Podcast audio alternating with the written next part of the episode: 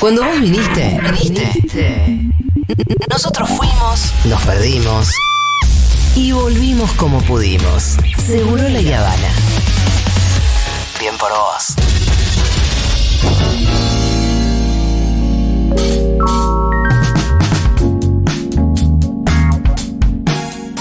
Como con algunas terapias, ¿no? En las que uno piensa cómo hacía para vivir sin esto.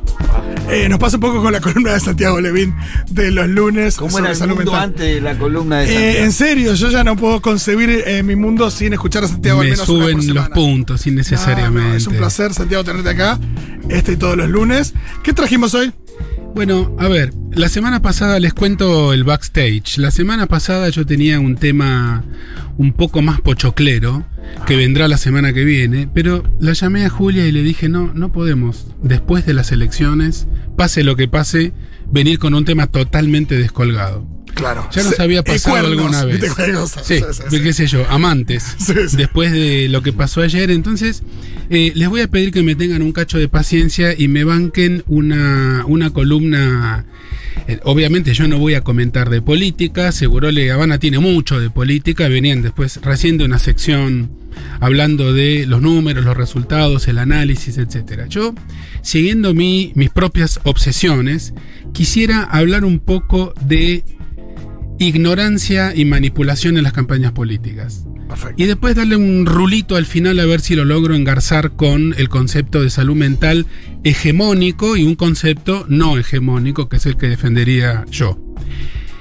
En primer lugar, es importante decir que en la historia siempre el poder necesitó de grandes eh, masas de ignorantes.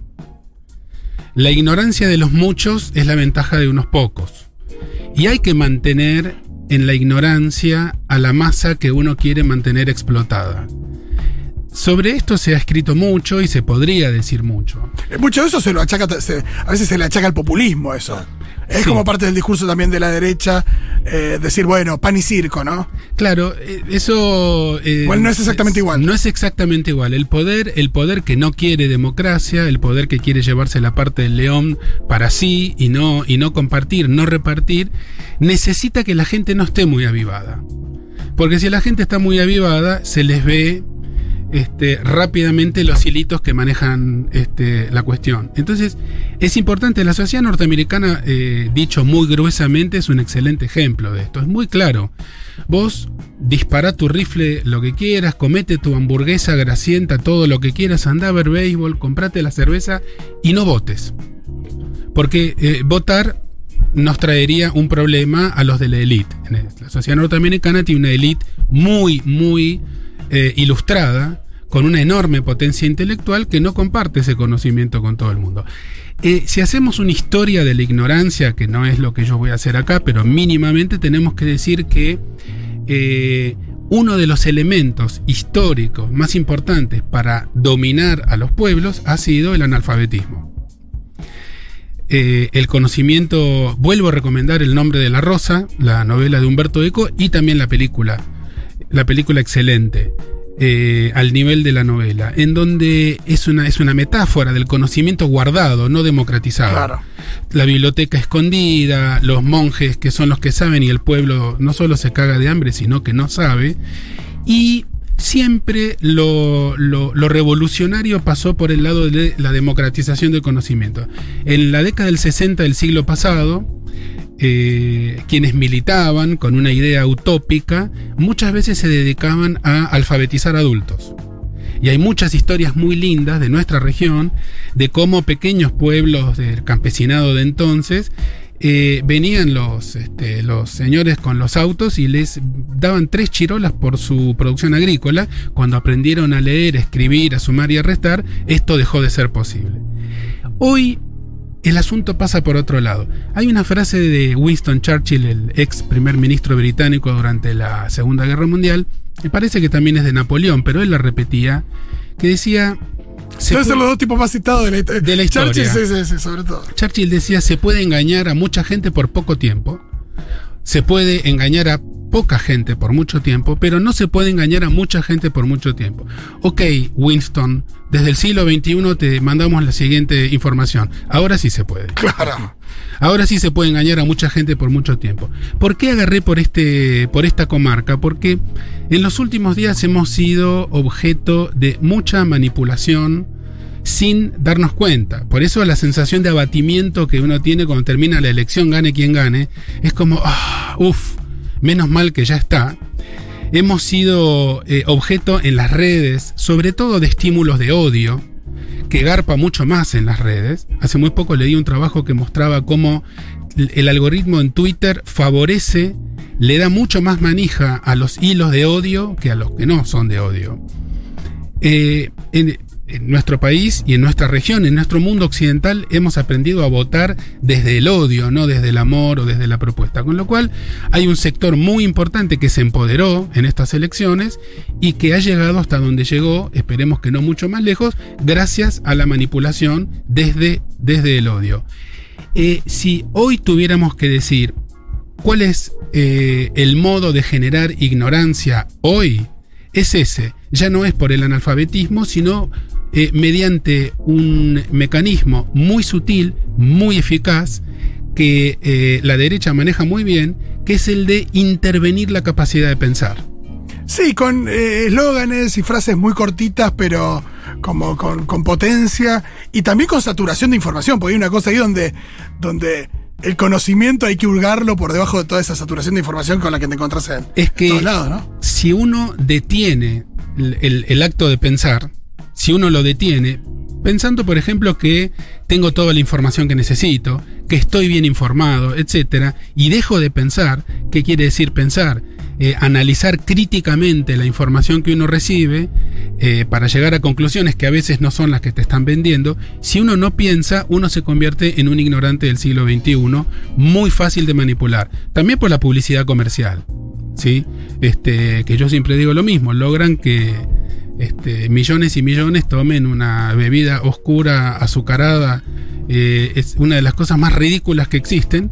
Bueno, ese producto de, la manipulación por vía de la, de la, publicidad comercial. Entonces, el mensaje sería eh, no dejar de pensar, porque si dejamos de pensar, caemos en esta nueva ignorancia, que es eh, la ignorancia peor de todas, porque estamos convencidos de que tenemos toda la información, de que no nos falta nada, en Internet está todo. Bueno, falso.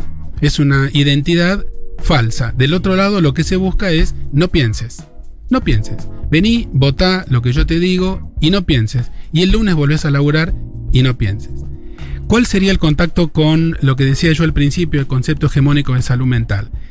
Por una parte, digamos, al poder le conviene, al poder instituido, al poder de las corporaciones, al poder de los dueños del sistema, les conviene eh, como definición de salud mental la ausencia de síntomas. Una persona que no tiene síntomas tiene salud mental.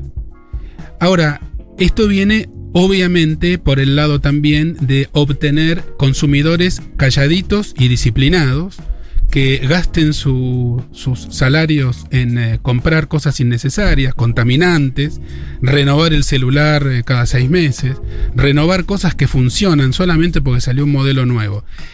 Ese sistema postindustrial, hiperconsumo capitalista, necesita de una definición de salud mental que sea no pienses, consumí, no hagas bardo, los síntomas no son cool, los síntomas te alejan del trabajo, tenés que ir a trabajar para ganar tu sueldo, etcétera, etcétera. Sí, entra en la medicación, entra un montón de cosas, ¿no? Lo que vos decís de, sobre, sobre todo el, el concepto, el, el, telón de fondo, la filosofía del asunto, cómo definimos salud mental. Ahora, siguiendo a Freud, ni siquiera inventado en el siglo XXI, podríamos decir que sano es una persona que se queja también. Sana es una persona que dice que no cuando tiene que decir que no.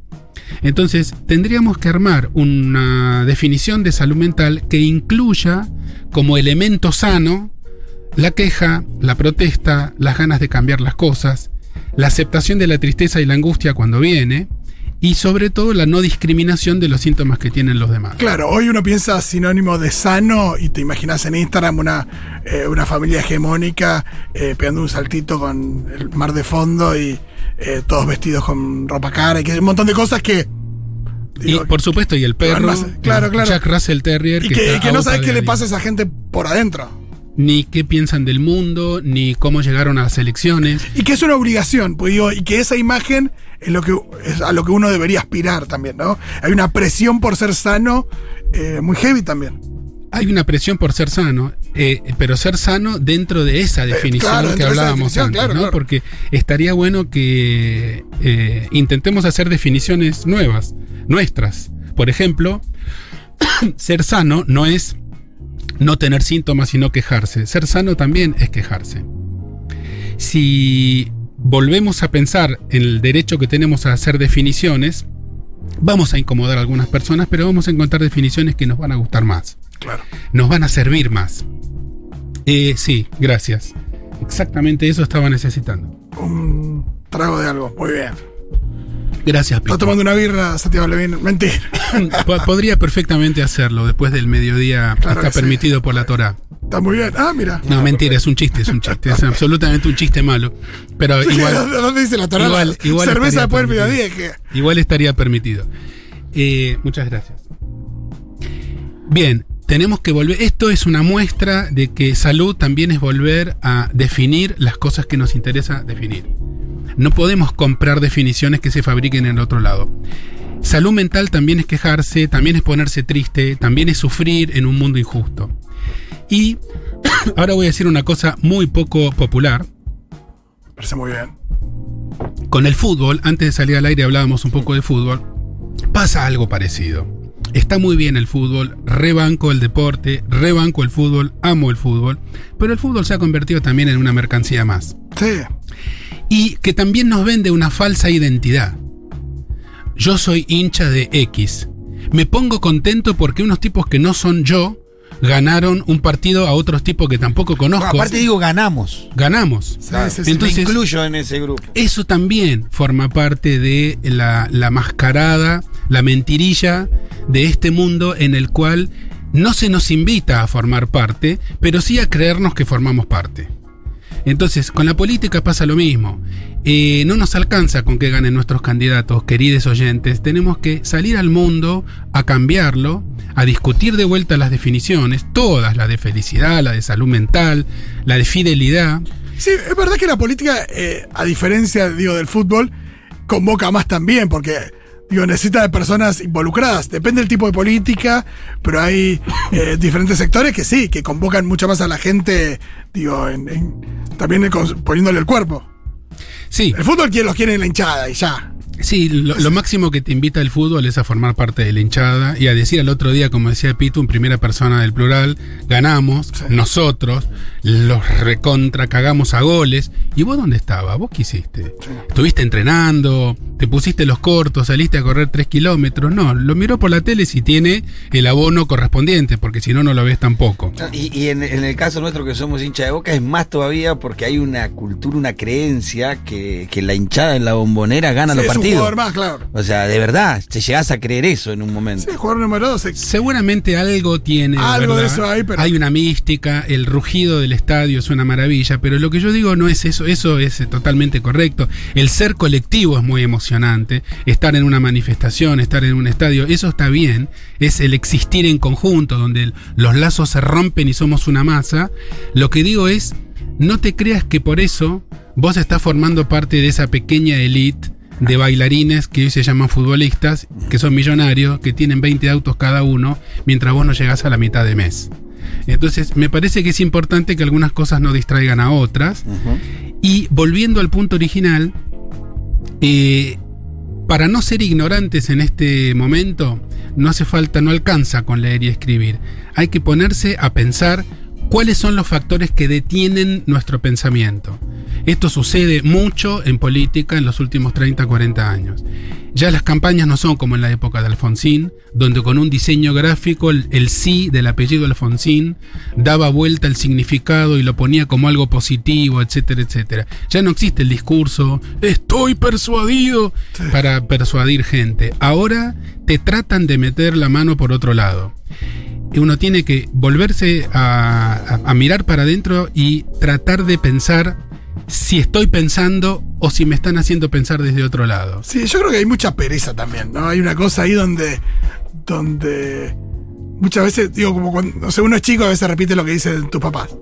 Pero llega un momento que la gente te das cuenta que nosotros nos pasa acá cuando va Maturroso a, a, hacer un móvil y le pregunta algo a, a la gente y no sé, a la, a la primera repregunta eh, mucha gente es como que no sabe ni por qué vota lo que vota, ni, ni tener muy claro nada, pero bueno, sí sabe lo que no le gusta. Eso lo tiene claro. Entonces, porque asume como esa motivación, como la bronca o odio, lo que sea, listo, esta es mi motivación, y esto, esa motivación se transforma en argumentos, y ahí es donde todo, se, todo hace agua. Fito, lo vemos en el colegio, lo vemos en la universidad, la dificultad para escribir dos párrafos, tres párrafos seguidos, no es un problema de literatura ni de vocabulario, es un problema de que no se está estimulando el hábito de pensar. Sí.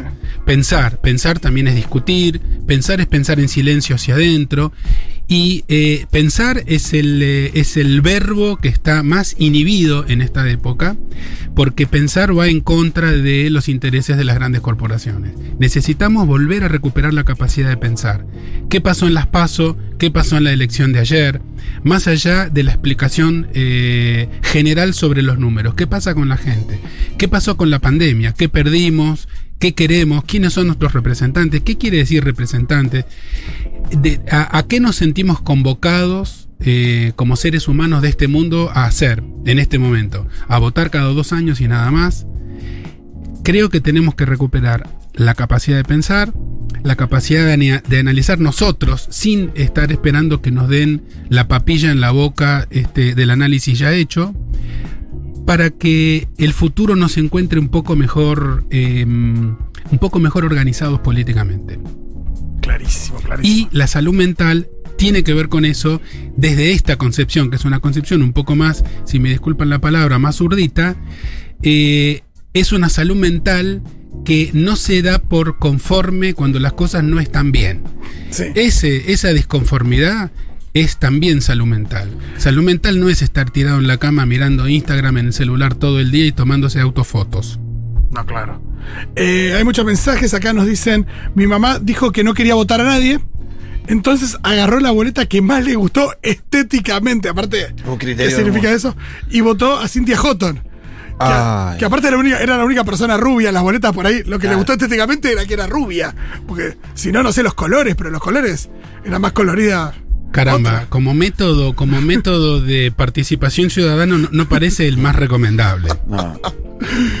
eh, acá dice, yo nunca digo ganamos, solo digo ganó River, que es el más grande, jaja. Bueno, eso y muchos mensajes más.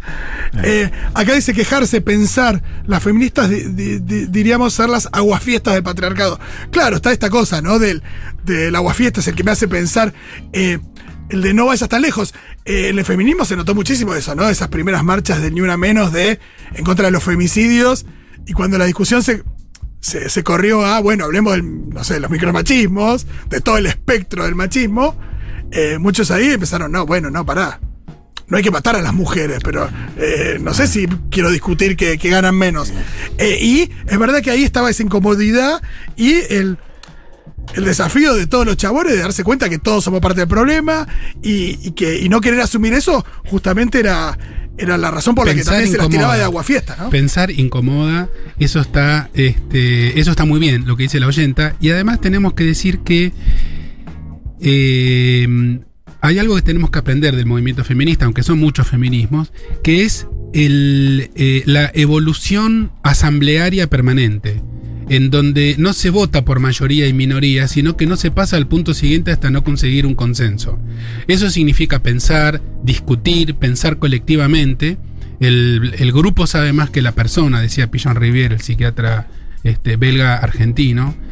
Y eh, pensar en conjunto es una de las formas más maravillosas de pensar. Esa es otra de las cosas que tenemos bastante inhibidas. Piensa en lo que es la TV hoy, Sí.